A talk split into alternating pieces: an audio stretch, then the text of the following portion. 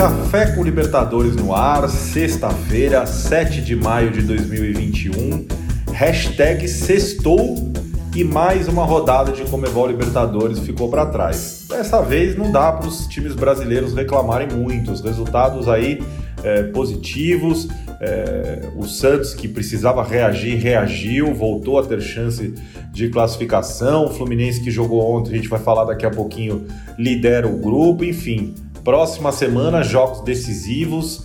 Muita gente podendo encaminhar a classificação até se classificar enfim, muitas emoções aí na semana que vem, promessa de grandes jogos. Mais uma vez teremos uma terça-feira gordíssima para os times brasileiros. Também ter, teremos bons jogos na quarta e na quinta-feira, na semana que vem, teremos o Galo. Então, na sexta-feira que vem, na sexta 14, vai ser um episódio de Café com Libertadores falando bastante do Galo.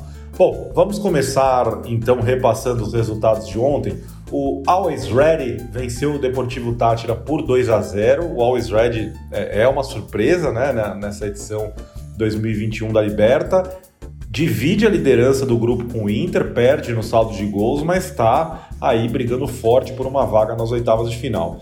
O Atlético Nacional da Colômbia perdeu para o Argentino Júnior por 2 a 0. Aliás, o Argentino Júnior, líder do grupo, com 100% de aproveitamento, 9 pontos e não levou sequer um gol ainda na competição. O Independiente Santa Fé empatou com o River Plate em 0 a 0 O Júnior Barranquilla, a gente já, já falou aqui do Fluminense 1 a 1 também empate. O Fluminense lidera pelo saldo de gols. E o Deportivo Laguaira empatou com o América de Cali por 0 a 0 Então, falando do Fluminense, né? O Fluminense foi até é, Guayaquil jogar com o Júnior Barranquilla, né? A partida originalmente seria na Colômbia, mas o país atravessa é, uma série de problemas civis, muitos protestos, então o, o jogo foi transferido para o Equador.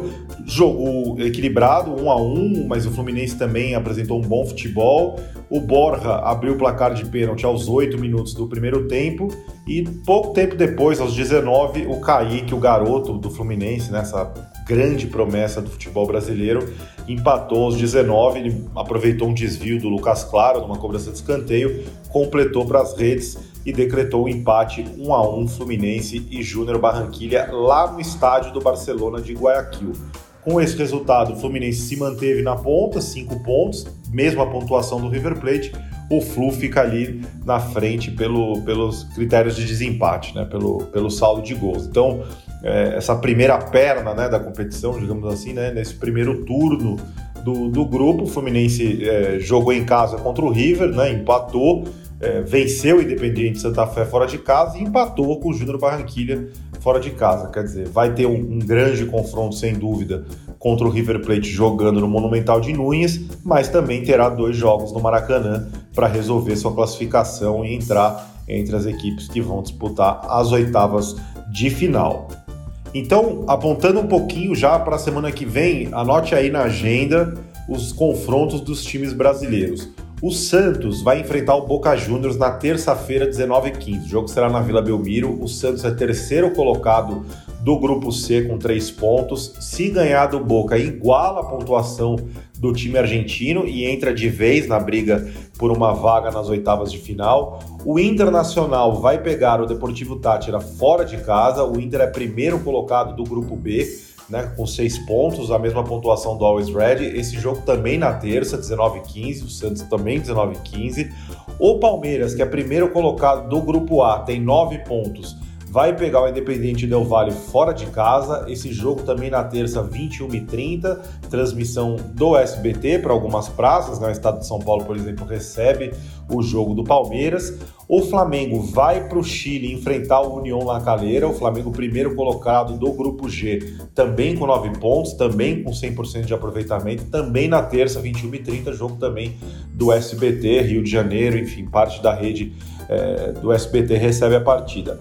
Já na quarta-feira, o São Paulo vai enfrentar o Rentistas no Uruguai. O São Paulo é primeiro colocado do grupo E com 7 pontos, pode se classificar com uma vitória. Esse jogo acontece na quarta-feira às 19 horas. Na quarta também, mas às 21 horas, o Fluminense, que é o primeiro colocado do grupo D com 5 pontos, recebe o Independiente Santa Fé no Maracanã. O Fluminense volta a jogar em casa, se vencer também vai dar um passo importante na classificação. E na quinta-feira, dessa vez o, o brasileiro da quinta-feira é o Atlético Mineiro, o Galo vai enfrentar fora de casa o América de Cali. O Galo também é líder do grupo, o grupo H, com 7 pontos, né? Joga na quinta, 21 horas. Esse jogo tem transmissão do Facebook Watch também do Fox Sports. Na, durante a semana a gente repassa direitinho a, a agenda, onde você assiste os jogos, né? Em quais canais você assiste os jogos mas você pode seguir a gente em LibertadoresBR no Twitter, no Instagram ou barra Copa Libertadores no Facebook, que lá a gente sempre publica ah, nas, segundas-feiras a agenda completa dos jogos, onde que vai passar, enfim. E se você está fora do Brasil, tá na Argentina, tá em algum país da América do Sul, na arroba Libertadores a gente publica também as transmissões aí para o resto da América do Sul. Eu estava olhando é, as estatísticas do, do, do, nosso podcast né, e vi que tem bastante gente nos Estados Unidos escutando o Café com Libertadores, é, especialmente em Washington. São dados legais né, da, gente, da gente conhecer, a gente vê que vocês estão ouvindo a gente fora do país. É, nos Estados Unidos a gente tem transmissão da Libertadores pela Bein Sports, né? Inclusive dá para ouvir, é, é, o, com, dá para assistir com áudio em português, ouvindo áudio em português.